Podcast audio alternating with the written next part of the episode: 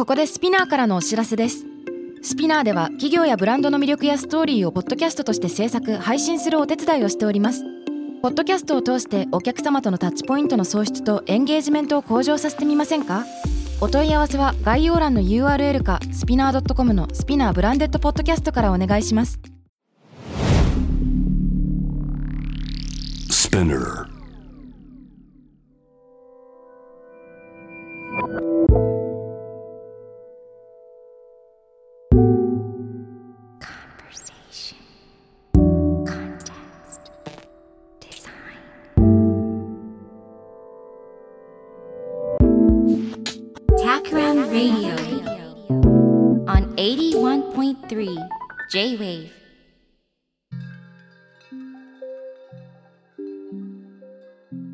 渡辺幸太郎がナビゲートしている J-Wave タクラムレディオ。今回のゲストは先週に続いて UDS 代表の黒田哲司さんです。よろしくお願いします。よろしくお願いします。えー、2週目になりました、あの前回は主にその黒田さんご自身がどういう、はい。まあ、キャリアパスというか変遷で仕事に向き合われてきたのかっていうのは聞けたんですけど、うん。もしかしたら具体のプロジェクトの事例もちょっといくつかお話しいただくことで、はい。あこういう仕事なのかというのがあの聞いてる方にもさらにイメージしてもらいやすいかなとも思っていて、そうですね。はい。であの僕自身あの何回か、うん。あれ大田の駅前でしたっけ？はい、はい。うん。えー、とゆえにお邪魔してまして、はい。はい。あれも黒田さんのお仕事？そうですね。あの、ゆえんというブランドを、まあ、温泉旅館を、新しい温泉旅館を作ろうという定義でやっていたんですけれども、あの、新宿、札幌で、その後に、えー、ゆえん別邸大田という形で、世田谷大田に作ったというような形になります。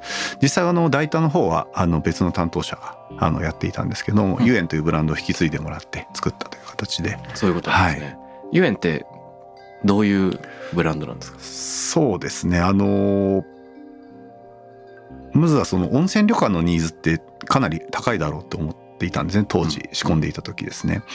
であの海外の方日本に来る方温泉旅館泊まりたいけれどネットで検索してもまあ高いところはもちろん有名なところが出てくるんですけれども実は Google マップとかで検索するとこれが温泉旅館みたいなものもいっぱい出てくるんですよね。ふむふむ。ふ古いホテルであるとかビジネスホテルみたいなのも出てきちゃったりしてやはりこう、でもやっぱし温泉に対するこう期待とか、うん。せっかく日本に来たらっていう思いがあると思うので、まあ、そういった意味でニーズがあるだろうというのとあと僕らもその出張であの地方であるとか行った時に、やっぱしビジネスホテルだけだとせっかく来たのに物足りないっていうのがあるのでやっぱその土地らしさであるとかそういったものがこう感じられるホテルを作っていきたいなっていうのがあるのとあと UDS もどんどんホテルを新しく作っていたんですが一つずつやっぱしこうオリジナルで担当ごとが思いを込めてクラフトで作っていたところあったので、うんちょっとこう展開しやすいブランドが作れないかなと思っていました。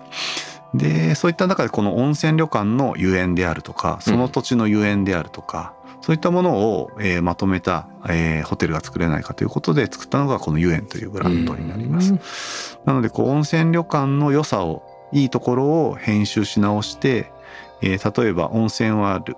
でもその、えー畳敷きの雰囲気はあるんだけどそこに布団ではなくてベッドを置くとか、うんうん。そういう形で現代のニーズに合わせた形であの編集し直したっていうのがゆえんというブランドになっています。うん、なるほど。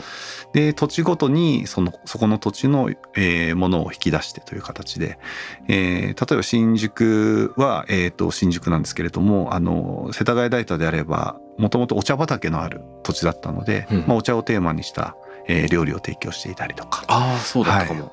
札幌であれば、えー少しこう炉端焼きのようなものを出したりとか、そういう形であとはその地元の、えー作家さんと、えーコラボレーションして、うん。えー空間を演出したりとか。そういった形で展開しているブランドなのでこれはどんどんあの他のエリアにも作っていきたいなというふうには思っている。そうなんですね。はい、なんか、あれ、ゆえんだったのかしら？はい。えーお湯を運んでいるトラックをはい。目撃したことがあるよ。そうですね。あのー新宿と世田谷大田については箱根から源泉を運んできて、えーお湯を入れてます。うん。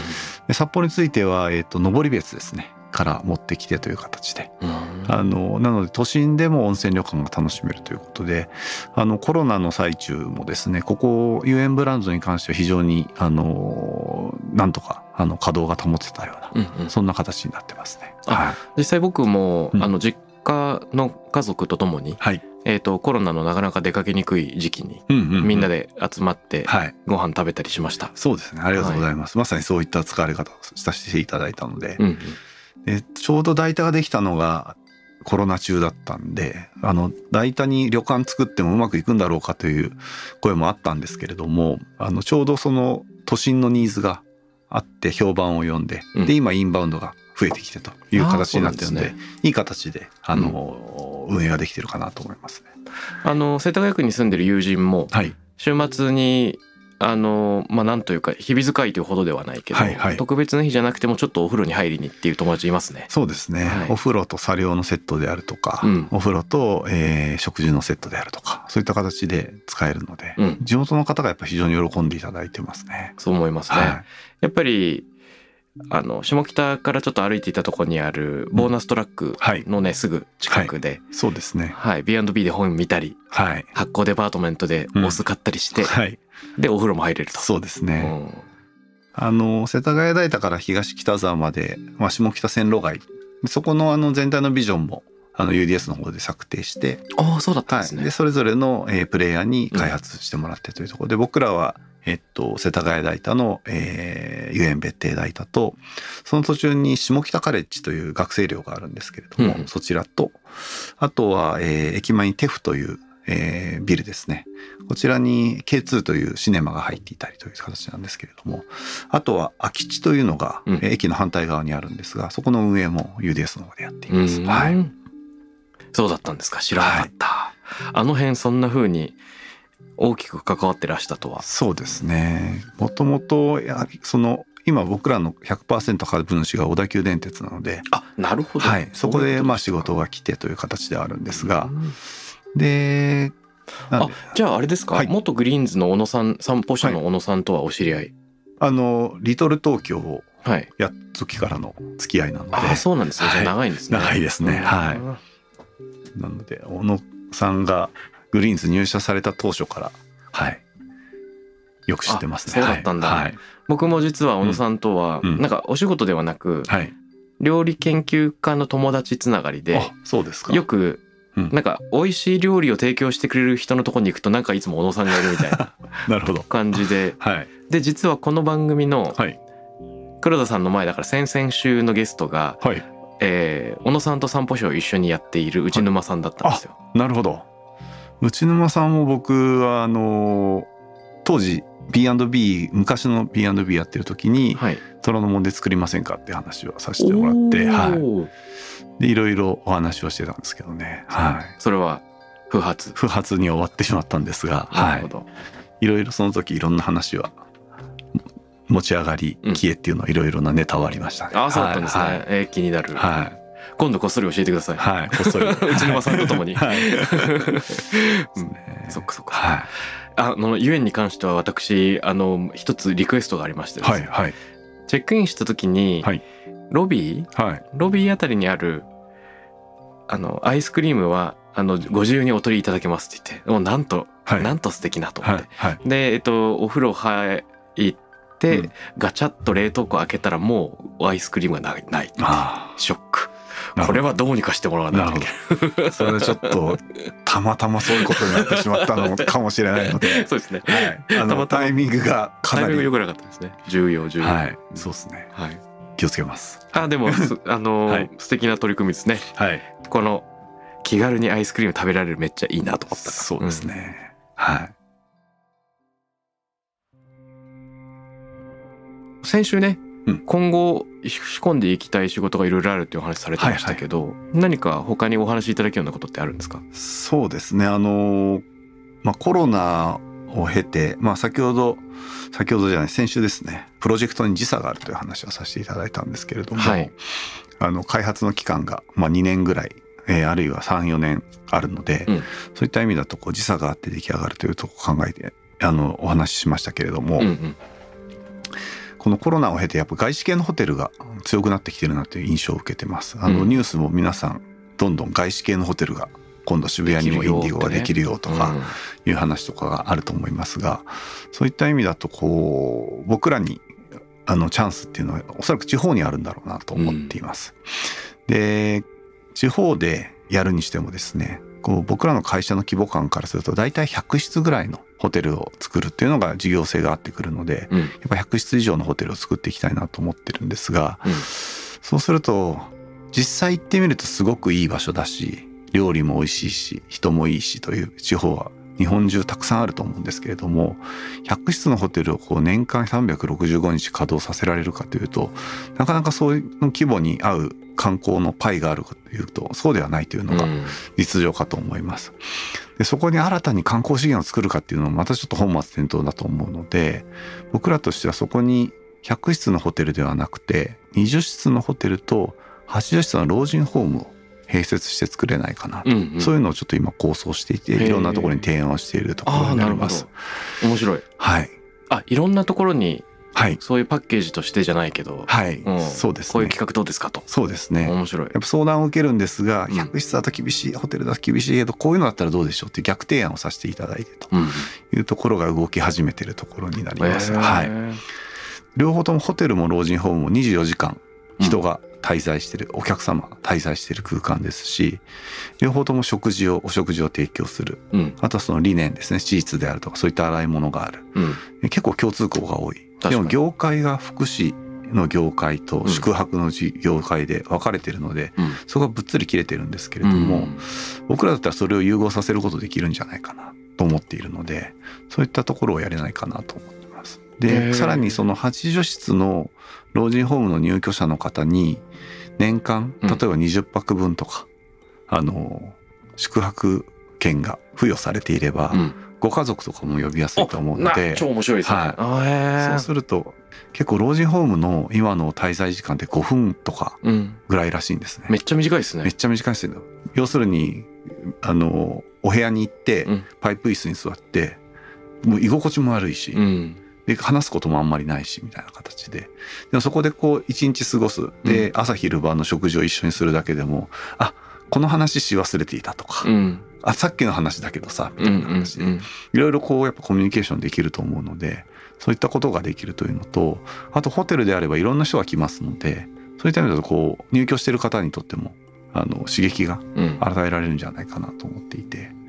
なのでもしかするとホテルと老人ホームと学生寮の組み合わせっていうのもできるかなと思っていて。ほう。学生寮。そうですね学生寮要するに若者が、まあ、近くに大学とかあればですうんけど、そういった方が入居していただくとさらにこう交わってきてうんうん。刺激ができるかなと思っていて、うん。なるでその学生寮の、えー若い学生さんに例えばホホテルの仕事老人ホームの仕事手伝ってもらうとか、ほどうん。そうすると家賃がその分減免されていくとか、うんうん。そういういろいろな仕組みで経済って回せるんじゃないかなと思ってうん。そこに外から人が来てお金を落としていく。そういったことができないかなというのは今考えているところですね。えー超面白いですね、はい、ちなみにあのー企画設計運営までやられる UDS の皆さんだと思うんですけど、はい。その運営って言ってる時にホテルははい、もちろん経験豊富だとして、はい、その今回老人ホームっていうのは過去に経験があるんですか、とですね。都市デザインシステム時代に老人ホームファンドを作って、へえ。えー、とその当時あった社員寮とかをリノベーションする事業をやってたんですけれども、運営はちょっと別のところをやっていたのでそういった意味だと経験はないんですがもともとホテルもうん。僕らはこう、まあ、経験者を集めてですけれどもやったことない事業をスタートさせたというやれてないことをやる自信みたいなのはうん。あるので、あのそういった意味だとチャレンジしがいがあるところかなと思ってます。うんやっぱし業界も変えていきたいと思いますしあとはその福祉業界ですでに先進的な取り組みをされている方がたくさんいるので,、うんうんでそういったところの現場を見るとやはりご入居されているあの方々がすごい生き生きされている。でやっぱし自分たちもそういう場所に入ってみたい。うん。要するに自分が将来お世話になるかもしれない施設を今現役世代の僕が作らないと高齢になってからそういう場所が欲しいと言ってもなかなか作れないので、うんうん。そういった意味だと今これはやりがいやるべき、まあ、社会課題を解決するという意味でもそうですけれどもあのプロジェクトになるんじゃないかなと思ってそういった方法にあのワクワクしているような状況ですね。うん。はい、なるほど。あれですねあの、はい。休暇中に何泊かする。はい、で、えー、1回会うだけじゃなくてその滞在中に何回も会えるっていうのは確かにうん、なんというかお互いにとって無理のない関係ですよね。そうですね、ん。そうですね。はい。なのでそういったなんか新しい仕組み作りっていうのはうん。やりたいなと思ってますね、面白い。うん。なるほど。地方にでできること。でその中で経済合理性があって、はい。かつ世の中のまだ足りないものをやるっていうのの歯車が合う面白いアイデアですね。そうですね、うん。まさに UDS のその社名通りのうん。プロジェクトに合うかなと思ってるので。そっかそっかそっかそっか。でそういうビジョンを示していくってことが経営者の僕の代表としての役割の一つかなというふうに思っている感じですね。これは面白い。はい、えー、そういった仕込みは別にもあるんですか？そういった仕込みそうですねまあ宿泊に絡めて言うとそういったところ新しい業界業界の枠を超えた仕組みを作るというところですけれども、うんそうですね。今それをメインに仕込んでいるところはありますね。ご相談を受けるのがやっぱりホテルの相談が多いのでなるほど。そういった意味だとはい。ところが多いかもしれないですね。なるほど。うん。あの今ホテル、はい、うんやっぱりホテルっていうのは大事な一個キーワードだと思ってて、なのでいろいろホテルや旅の話はもろもろしてみたいなと思ってるんですけども、はいもう一個ちょっと具体の話を伺いたいんですが、はいはい。えーっとちょっと黒田さん自身が関わられてるかわかんないけど、うん。あの京都のアンテルームの,、うん。あのアートギャラリーはい。がその合わさっているっていうのはすごく面白いなと思って見ていて、あれはあの黒田さんも携わっている案件なんでしょうか？あれは、えっと、今設計のメインでやってる中原さんという方があの縄浩平さんと一緒にやっているプロジェクトになっていて、えーアンテルム京都以外にアンテルムの那覇とあとこれ僕らの経営外れてしまったんですがアンテルムソウルという3つ拠点が展開しています。うんうんうん。でもともとはその京都の九条というエリアで、まあ、京都駅の南側ですね。もともとそれほどこうエリアとしてはこうホテルが成立しにくいそこまで人気のあるエリアじゃないと言われたところなんですけれどもなので僕らが始めるって言った時絶対あそこでホテル成立しないよって言われてたところなんですがうん。あのもともと京都駅を挟んで向かい側に、えっと、代々木セミナールの校舎があってそれを今リノベーションしてカンラというホテルになってるんですけれどもそこのカン,、えっと、カンラのあった、えー予備校に通うための学生寮だったのがはいアンテルームです。なるほど。それをリノベーションしたのがアンテルーム京都なんですが、うんでこの京都の南側であのホテルを成立させるのにやはりこう何かコンテンツテーマが必要だろうということでアートカルチャーというテーマにして、うんでもうアートをテーマにしようとうんうんいうところにしました。で縄さんとあの京都の、えー造形大の先生やってらっしゃいますのでコラボレーションして、うんでまあアートをテーマにしたという形ででギャラリーをフロントの前に作ってですねそこで定期的にあの展示の入れ替えをしていてあとはアーティストさんとコラボレーションして部屋を作ったりアーティストの作品を部屋に飾ったりという形で、まあ、アートのホテルを作ってるんですけど、うん。それを作ったことでですねあの京都のあの宿泊者以外にも京都にアート関係の方があの定期的に展示入れ替えするので集まっていただけるようになっていって、うんで、まあ、アートに興味のある方も宿泊していただいたりあとは普通に駅近なので宿泊していただく方もいたりして、まあ、いろんな人が混じってはくるんですけれどもそういった意味でこうだんだんこう街の雰囲気ができてから変わってきてですねそれからこういろいろホテルもでき始めて、うん。そういった意味だとこうアートというコミュニティを中心にした拠点を作ってでそれができることで街を変えていくっていう意味ではこう UDS の DNA が一番こう反映されてるプロジェクトかなというふうには思ってます。うんで那覇の方も結構こう海沿いにあって少しこう駅からは離れたところなんですけれども、まあ、それを拠点にどんどん街を変えていければなというふうに思ってるプロジェクトですね。うんうん。はい、今年の初めに仕事で那覇はい。や、えー、と別のあの沖縄本島の町に滞在してたんですけど、は最後ちょっと延泊してワーケーションはいはい。しまして、え。で、えっと、僕自身は駅から遠くない方というか、あれなんというホテルでしたっけ？えストレートですね。あストレート。はい。はい泊まらせていただき、うん。でもう一人タクラムの同僚のジュンさんという人が、はい。あの那覇のあアンテルムの那覇に泊まって、はい。でちょっと見学に行きまして、はい。あそこは確かホホテルの滞在じゃなくても、うん。そのオフィスとして利用する通そう人のためのなんかはい。会員券みたいなのがありますよね。はい。はい。その表示を見てあこのなんか抜け感のあるはい。海が見えて、うんうん。天井が高くてこのスペースで働けるの気持ちよさそうだなって思いました。そうですね。結構人気ありますね、そういう意味だと、うん。やはりなかなか那覇市内で海が見える場所ってあんまりないんですよね、うん。ホテル。街ですもんね。はい街なので、はい。そういった意味だとこれからさらに伸びていく拠点じゃないかなと思いますね、うん。あのアートを飾ろうっていう意思を持ったホテルっていうのは世の中に多くあると思うんですけど、はいはい。まあ、入れて終わりでコンテンツが変わらないとか展示内容が変わらないっていうのは多くあると思ってまして、はい。でそれがこう変わり続けていくっていうのは、うん。やっぱりそれこそ運営でホテルとは違ったギャラリーのうん。運営、キュレーションのノウハウみたいなのが必要になってくると思うんですけどそうですね。それはどうしていらっしゃるんですか？えっともともとそのキュレーターをやりたいという方がいてですね、実はもう卒業してしまったんですけどその方がまあやりたい、まあ、キュレーションターとしてアンテルーム参加したいって言ってくれたんですけどキュレーターを雇うだけの事業規模ではないので、うん。単独で。やっぱりこうホテルの仕事もちゃんとやってくださいなので、えーホテルマンかけるキュレーターという形で、うん。えー支配人をやってもらってた方がいます。そういった形でこう実はこうホテルマン単独のホテルマンじゃなくて、えー違う肩書きを持っているスタッフが結構多いっていうのがうちの特徴でもあります、ね。面白い、はい、他にもどんな方が？この方も辞めてしまった方なんですけど、はい沖縄でホテルマンかける漁師っていう方がいて、えー、はい。いいですね。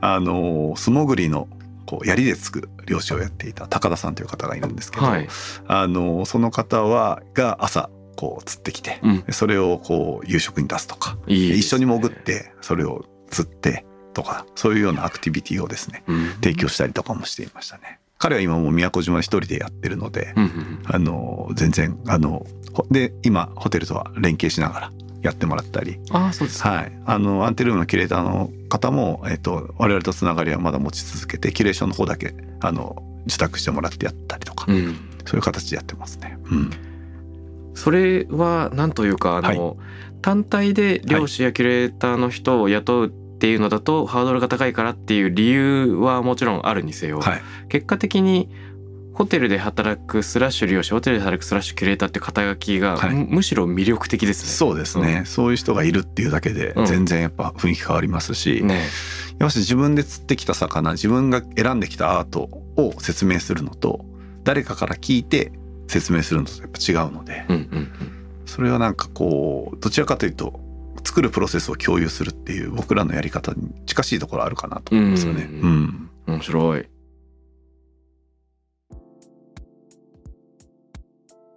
あの今までいろいろなコミュニティ場、ね、ホテル作られてきてると思うんですけど、はい。黒田さん自身がそのプライベートでというか、はい、こう印象に残っているホテルとかうんうん、旅みたいなのって何かありますか？そうですね印象に残ってる旅はこの前行った国村ですかね。これあのね 楽しい楽しい謎のミステリーツアーでしたね。ミステリーアツアーでしたね。うんはい。いやなんか僕はなんかこう一番一番のものってあんまりなくてうんうんいろいろ良かったなっていうのがいろいろあるタイプの人なので、ううんあとはでも自分が初めて一人旅した時は結構やっぱ印象には残っておます、ね。気になります。い。つですか？か大学時代ですね、大学時代に夏休み2ヶ月ぐらいヨーロッパをうん。一人で、あの放浪してまだユーロがなかったので、うん。毎回こう国に入るために両替してうん、うんうん。でトーマス・クックの時刻表で次に行く街を選びみたいなそんな形でそれ何年頃ですか？それがだから2000 2000ん？2000年前後ぐらいですかね。なるほどですね。はうん、90年代終わりとかそれぐらいだと思います、あじゃあ、はい。そっかそっか、うん、ユーロ共通通貨もなく、そうですね。うん、うん、でもちろん iPhone もないので。iPhone もなく。はい、なのでどうやってここに行ったのかなって場所とか結構ありますね。3回ぐらい行ったんですけどそのバックパッカーで。はい、で初めはイギリスフランススペインイタリアに行って、うん。でその後中央の方ですねスイスとかオーストリアとか、うん。ポーランドとか行ってで最後はギリシャとトルコ行ったんですけど、うんうん、3回に分けて。でギリシャのメテオラとかっていうこうキリスト教徒が迫害されて逃げてった場所とかの教会に行ったんですけど、うん。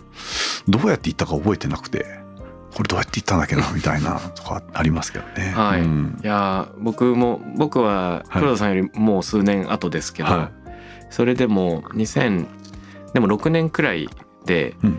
ギリギリ iPhone が発表された年でまあ誰もまだ持ってないってタイミングおで、ーはい。でネットはあるけどまあインターネットカフェに行かないと旅の間あはー。ネットが使えないみたいな。はいはい。なのででしたね。うん。基本的には出かける前にスペインだったらスペインのうん。飛行場から出るバスの時刻表を頑張って印刷して、はいはいそれでうん。多分スペイン語だけどこういう意味だと思うみたいな。はい。これは多分祝日っていう意味なんだと思う。緊 緊張感あるけどみたいな。そうですね。はい。ありますね。そういう記憶ありますね。でなんかあのうん。地図街の地図を縮尺何パターンかで印刷して、はい。ホテルの近くはこれみたいな、はい。でもたどり着くまではちょっと遠いから、うん。ズームアウトしてこれみたいなのそうですね仕込んでた記憶ありますね。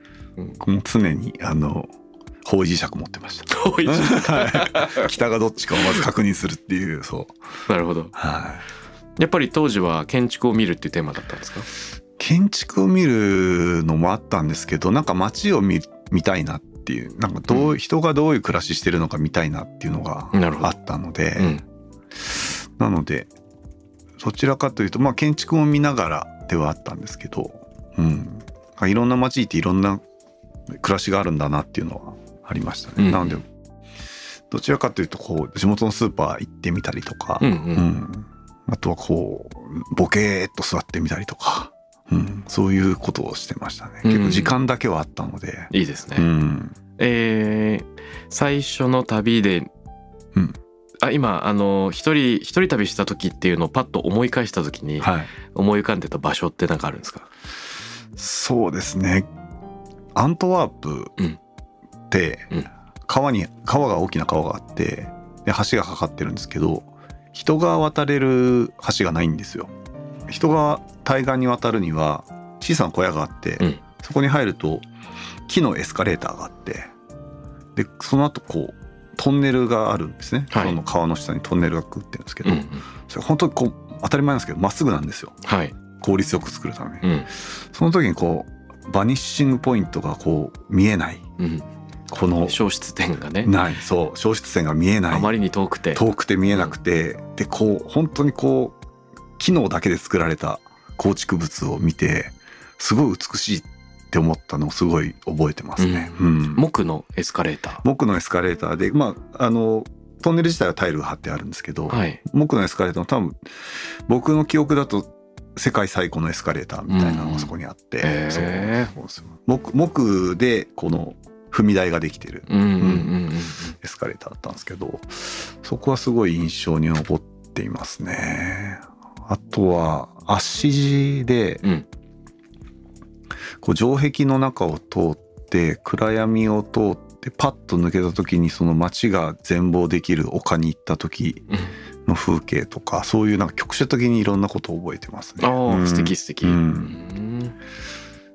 でその時カメラを持ってなくて、はい、持ってたのかな？もあんまりカメラを出さなくて、うん、結構なんかメモとかスケッチとかをしていておーかっこいいですね。うん。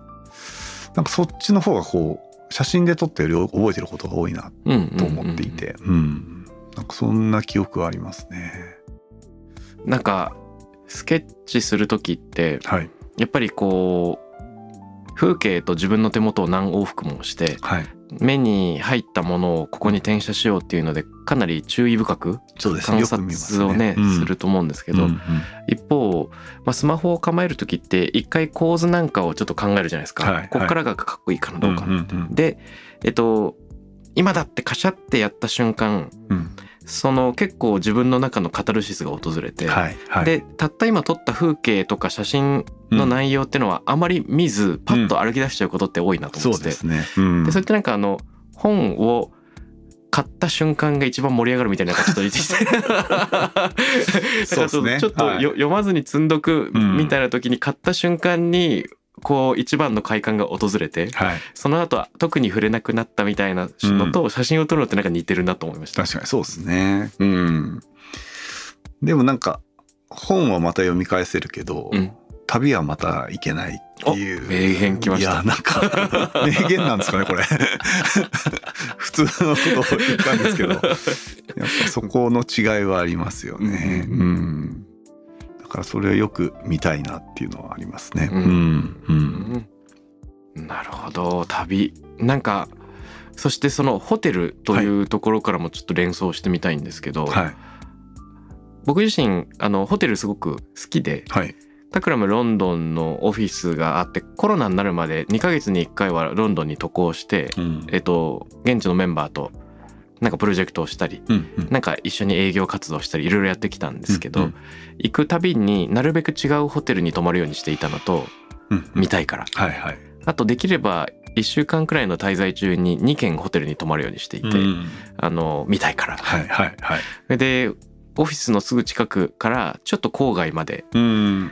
多分あの50件くらいを試したんじゃないかなと思うんですけど。ですね。うんで割とエコノミーなところからうん。結構いいところに自費を足していくとかっていうのもうん。いろんなパターンを試してみて、うんうん。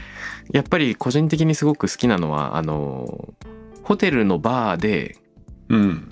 シグネチャーカクテルを飲むとかですね、はいはい。それこそ日本から持ってきたなんか本を読むとかっていう時間がすごい好きだなと思っています。うん。うん。そうですね、まあ、ホテルの過ごし方って結構いいろいろあると思うんですけどやっぱ僕家族ができてから、うん家族での過ごし方と一人での過ごし方が変わってきてるのでそうですよね。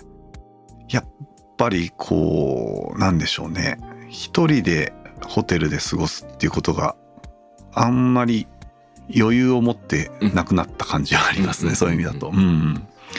あるいは妻と子供がいない時に過ごしていたホテルの滞在の仕方と、うん。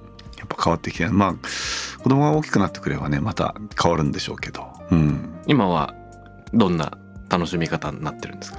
今はそうですねあんまり中にいない。そうですねやっぱ寝るだけみたいになってしまってるところはあるのであと食事をとるところっていう感じになってるので、なんかその余白的な使い方、うんうん今おっしゃってたバーでしょってのんびりするとかそういうのはあんまりなくなってきてはいますね。うんでも僕最近買った本で東京ホテル図鑑っていうはい。遠藤圭さんっていう方が書いた本があってあのホテルのスケッチを。まとめてるやつがあるんですがすごい上手なスケ色彩スケッチなんですけどそれを長男と読むのが楽しみでそれ僕も買っていました。あれ最近、あれ？なんか買ったなそれ。うんえ？客室の図面がひたすら書いてあるやつじゃなくて？じゃなくて、はいえっと、スケッチで書いてあってああそうですか。全部色色色見本帳ではい。こう色見本で全部合わせてそれもこうう横にタグがついてるちょっと狂気を感じる本なんですけ。どすごくいい本で、うんえー見てみよう。は東京ホテル図鑑実測水彩スケッチい、。それそれそれそれ遠藤圭さんのやつですねあ僕これ買ってある。出た すでにカタルシス経験済みのやつだこれ。あオフィスに届けているのかもしれないなうんもしかしたら。あ本当だ色が美しいですねこれ。そうん。それの面白いのがあの食事朝食とかもスケッチしてるんですよ。はい。お盆が3 350ファイの,、うんてあのお盆ですとか。か測ってある。んそう。あと カクテルの断面図とかあって、はいはいはいはいはいはい。すごい。狂気感じますねそれは。う。すごい面白い人ですね。素晴らしい。は僕がもう一冊別に持っているのは別の方かと思うんですけども、あのホテルの客室をひたすら実測しているはいはい。方、であの、は図面をはい。引かれて、あの手書きの図面を引かれてる方で、あはいそれはあの UDS の OB の方です。あ本当ですか、はい、宝田亮さんって方の。あはい。あ、はい。の本もうん。楽しく見ました。はい。でえっとやっぱり一枚の紙をうん。埋めるのが好きだっていう話をされていて、はい。はい。だから、うんその白紙を前にしてまず枠線を引くときに、うん。しかしいっぱいにしてしまうとディテールを書くための余白がなくなるので、ちょっとインセットした状態で枠線を書き、でむしろディテールから先に書き込んでしまうみたいな、そのなんか紙を埋める喜びについてひたすら、あの書かれてるエッセイが含まれてて、それを楽しく読みましたね。そうですね。本当亮さんと出張に行くと部屋から出てこないので。そうなんですよ。そうなんだ、うん、そういや食事行きましょうよって言ってもいや今採寸してからみたいな 感じの。収集癖 そうなんですよ。はい。そうなんだそうなんですよ。やっぱ自分のでも体感的に測るってすごい大事うんで,、で僕が企画する立場ですけどやっぱりそこのこう体感で覚えているこの場所でこういうのはっていうのはやっぱすごい覚えてるので、うんうん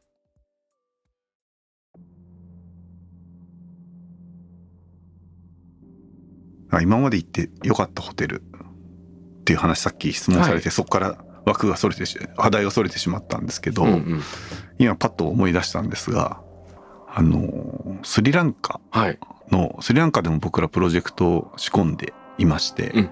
今ちょっと止まってしまってはいるんですけどスリランカのやっぱバワーが作ったカンダラマもすごいんですが、うん。彼の、えー別荘があったルナガンガに泊まった時がすごいうん良かったですね。やっぱ場所がいいというのと、うん。でしょう。敷地がすごい大きいところでした敷地が大きくてそうですね、なんかこう東京のホテルまあビジネスホテルを中心としたものでいくとどうしてもやっぱこう最大限に作るというか最大限に客室を作って、うん。まあ、土地の面積から一番効率えー収益が上がる形で計画されてるんですけどここはすごいやっぱ余裕をうん隙間があるというか余白があるというかうん。そういうのを感じていました。なのでこうん。う滞在にもいろいろなことバリエーションができるんだろうなっていうのは感じたのとなのでここはすごく好きなホテルでしたね。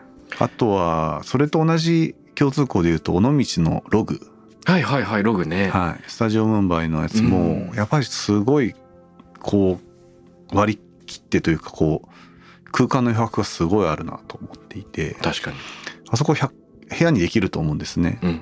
うん、そこをあえてこうだだっ広いこう何もない空間を作る。そこによって価値が作れてるってすごいなと思っていて、うんね。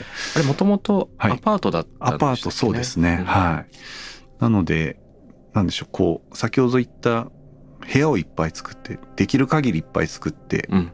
えー作る売り上げとあるいはその余白を作ってうん。その分、えー部屋に付加価値をつけて同じ、えー売り上げを立てるってやり方もあると思うので、うんうんなんか後者の方が今の時代に合ってるんじゃないかなっていうのは思いますね。うんなるほどなるほど。うん、あとはその稼働率がはい何パーセントくらいをちょうど良いとするのかっていうのもはい、サービスのクオリティに関わってくるところですよね。そうですね。部屋がへ減るほど一室のあたりの5部屋だったら一室売れなかったら稼働率が80%になり2室売れなかったら60%になっちゃうのでうん、そこのリスクがやっぱ大きいですよね。一室による変動がそうですね、んはい。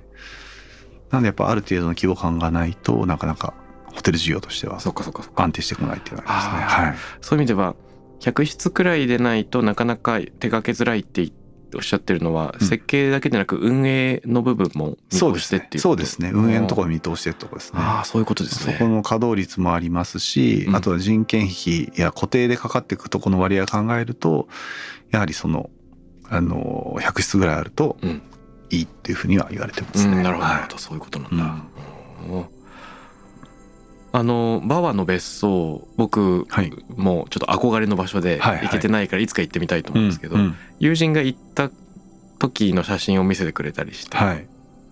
それでとにかくその、まあ、庭と言っていいのかはい。その原っぱが広がる、うんね、広大なところがすごくうん。魅力だなっていうのと、はい。あとその屋内のうん。ゆったりとした感じも。はい。なんかあのシシャワーがお湯が出づらいみたいな噂も聞いたんですけど。それはどうでした？どうでしたかね。そこまでなんか不便を感じなかった気がしますけど、部屋によって違うかもしれないですね。そうなんですね。はい。はい。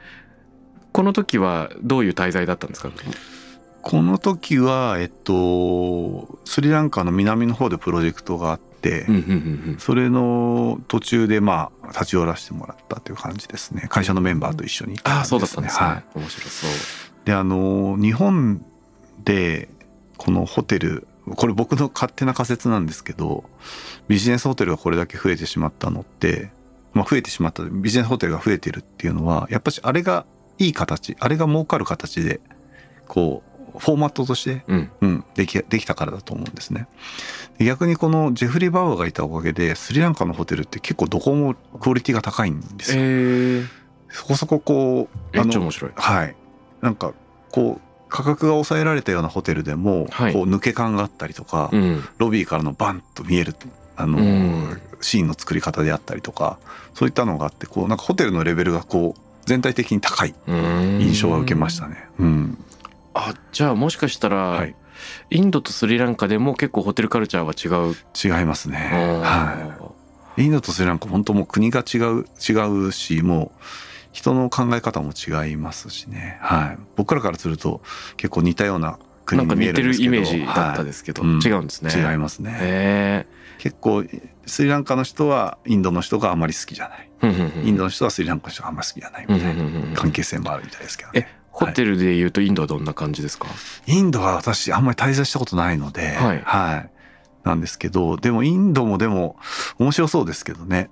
今度僕の友達がピザ屋をオープンさせるんですが、インドで、はい。ベベトナムでやってるピザフォーピースっていうはい。ピザ屋さんのマスコさんって方なんですけど、はい。彼があの次の展開でインドだっつへって、えインドのバンガロールとあと麻布台ヒルズ同じ時期に進捗してるっていうすごいすごい。すごい面白いピザ屋さんですね。それはちょっとどっちも行きたくなりますね、はい、はいどっちも行って行ったって行ってみたいですね。そうですね。なるほど。でも本当にベトナムのあのホーチミンのピザ屋もあの入り口にこの堆肥があってミミズを飼っていて、うんそれをこうお魚が食べてそこのお魚の糞でまた堆肥を作ってみたいな。うん。で野菜を育てるみたいな形でまさにサーキュラーデザインがちゃんとできているうん。ところですごいいいお店でしたね。え水を介したサーキュラーなかなか見ないですね。そうですね。それも面白い、はい。へえ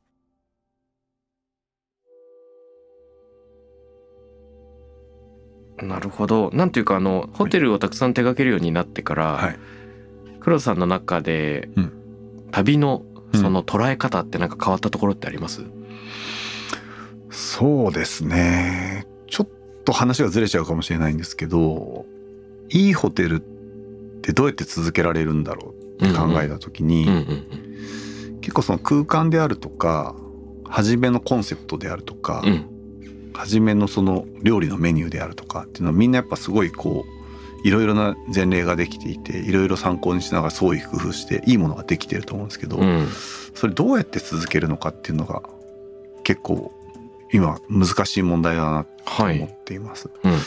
でそうするとやはりこう働く人のことをもっと考えないといけないなっていうのはうん。今はさらに思っていることでなるほ働く人の環境づくりっていうのがちょっとおろそかになってんじゃないかなと思ってるんですよ。やっぱ表に見えてくるところはすごいこう丁寧に作ってるんですけど、うん。その働く人が丁寧な暮らしできてるかっていうとそうではなかったりするので、うん。やはりその働く人の、まあ、例えば若い人のために、えー若いスタッフのためにあの寮を作るとか、うん。うん。それだけでもすごい大事だなと思っていて、うん結構今だとこう若い人たちは借り上げのアパートに住んでもらっていてってなるとその土地とあまり根付かない文化の中で暮らしをしながらうんでもホテルに表に出てきた時その土地らしさを伝えなきゃいけないみたいな。うんでも自分が住んでるのは普通のアパートに住んでますみたいな形だとちょっとやっぱそこのギャップが出てきてしまうじゃないですか。でもなんかそこで働き続けたいって思うんであればそういったこう地元の暮らしに合ったようなところで生活をしてうん。で働いて外から来たお客様に伝えられることもあるかなと思っているんですね。えそのごめんなさい、うん。アパートと寮はどう違うんでしたっけ？量はだから例えば僕らで作り込んで、うん。うん、だから1階にこうシェアキッチンがあってとか、うんでそこに地元の漁師さんが来てうんとか干物屋さんが来てとか。でそこの干物屋さんのお話聞いて出す朝食の干物とうん。アパートに来て出勤して干物が入ってます。じゃあこれ干物ですみたいに出すのと、うんうん話せる内容やっぱ違うじゃないですか、うんうんなるほど。気持ちが違うというか、うんうんうんなのでそういったところがすごい重要じゃないかなと思っていて。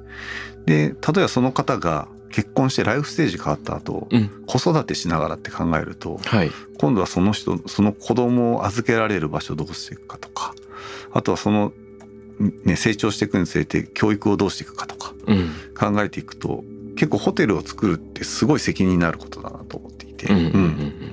でなんか僕らはこうホテルを作れば街が変わっていくとは思っていたんですけどそのホテルで働く人たちの環境を作ることでそうすると、まあ、保育所をどうするかとかはい。あるいは家をどうするかとかうん。あとは教育機関どうするかあるいは医療機関どうするかうん。みたいな話になっていくと、いろいろなことをこう働く人の環境を整えることでやらなきゃいけないことが増えていくし、まあ、それ僕ら一人ではできないんですけれども、うん。それは行政と取り組んでいくことかもしれないんですが、なるほど。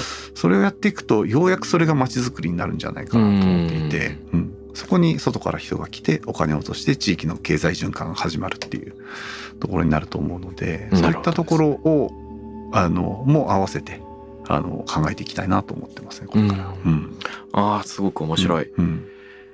いいホテルすなわち働く人もその暮らしがしっかり整った状態で提供されているからこそまあサービスも良くなるしはい。提供しているものもその本質の価値が伝わるしっていうそうですね。その循環にしっかりうん。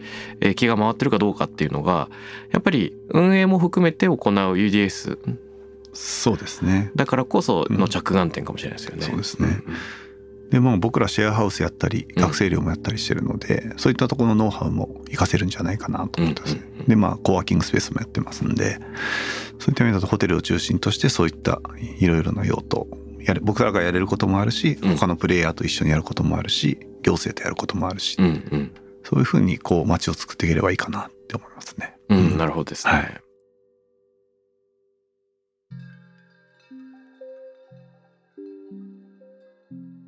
今日はあの後半は旅ホテルの話でしたが、はい。前半は UDS で扱っているいろんな具体のプロジェクトについても、はい。あ聞けてまたこれから仕込んでいきたい案件についてもいろいろお話を伺えてとても楽しい時間でした。はい、ありがとうございます。あのこの番組ではリスナーの方への問いかけ呼びかけみたいなあのものをゲストの方にいつもいただいてましてこう一緒に何て言うんでしょうかあの考えたいようなこと？うん、なんというか黒田さん自身が答えを知っているものではなくはい、聞いてる人一人一人が自分の記憶の中を探りながらもしくはなんか想像力を働かせながら答えてくれるようなうん、問いがあったら嬉しいなと思うんですがうん、なるほど。どうでしょう？今日の話を踏まえた感じでもいいし。そうですね。あの結局まあホテルをやる人事業者さんだったりとかあるいは、えー行政の方であるとか、うん。あるいはデベロッパーとかそういうところがこう街を作っていく一つのきっかけになると思うんですけれども、うん。やはりその一人一人住む人一人一人が街をどう好きになるか、うん。でどういうアクションをしていくか。そういうところはすごい大事じゃないかなと思ってるんですね。僕らがやれるあの限りのことはあると思うんですけどそこに住んでる人たちがどう幸せに暮らしていくかうん。ワクワクしてこう暮らしていけるかっていうところはすごい大事だと思うんですねその街を作っていく上で。うん。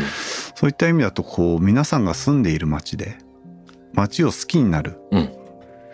具体的なアクション何ができるかっていうのは考えてもらえるといいかなと思ってますね。うん、街を好きになる具体的なアクション？はい。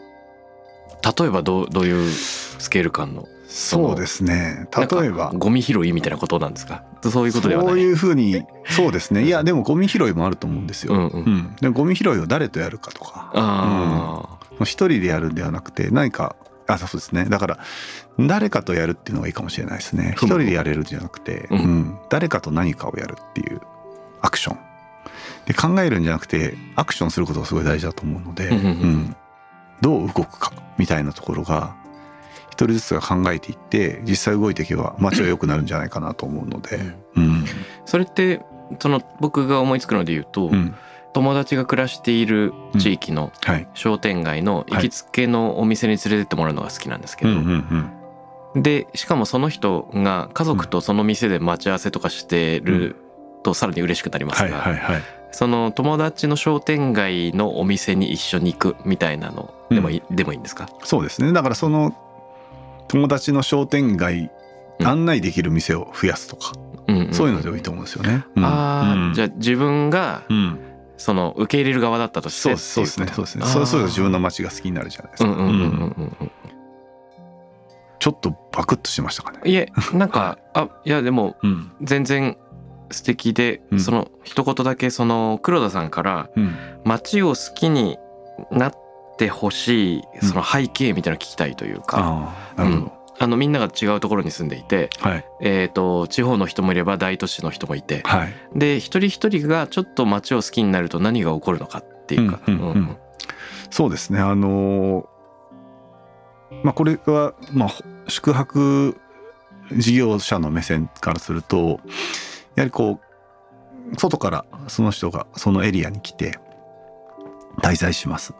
でその時に印象に残ることって、まあ、ホテルでの体験もあると思いますけれども街の雰囲気であるとか、うん。あるいはどういう人がどういう暮らしをしているかっていうところもすごく大事になってくる要素の一つかなと思うんですね。でその時にこの街良さそうだなっていう空気感ってどう作れるかっていうと、うん。それはそこに住んでる人たちが醸し出していく雰囲気であったりうんうん。笑顔だったり会話だったりそういったとこだと思うのでそういった人たちが増えていくとその街に来た人がこの街いい街そうだなって思えるかうん。っていうとこだと思うので、なるほど。うん、なのでもしかすると自分の家の前に植物を植えてみるであるとか、うん育ててみるであるとか、そういったことかもしれないですし、うんうん。そうするとあ緑が多い街なんだなちゃんと手入れされてる街なんだなって思うかもしれないですし、うんうん。なんかそういうものが何かあるかなっていうふうにみんなで考えられるといい未来があるんじゃないかなって思います。なるほどはい。です。わ、かりました。うん。では、えー自分の街を好きになるためにうん。誰かとうん。何ができるか、うん。誰かとどんなことができるか、あのね。他の誰かと。うん。ですかね。うん。はい、ぜひ皆さんハッシュタグタクラム813でコメントいただければと思います。ということで、え2週にわたって UDS 代表の黒田哲司さんにお越しいただきました。どうもありがとうございますあり。がとうございました。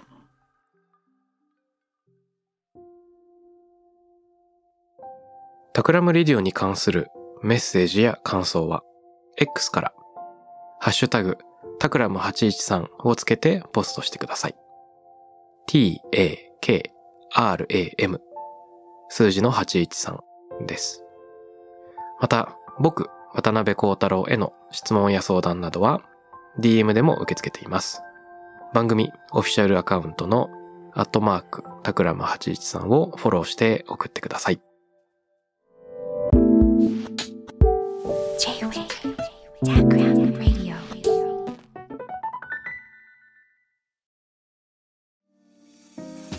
ここでスピナーからのお知らせです現在さまざまな企業のブランデッドポッドキャストを制作しているスピナーでは自社開発したポッドキャスト管理システムソニックボウルを用いたオリジナルのアンケートを実施しています。リスナーの属性データを可視化することで御社のニーズに合わせたコンテンツ制作が可能になります。スピナーホームページ内のコンタクトよりまずはお問い合わせください。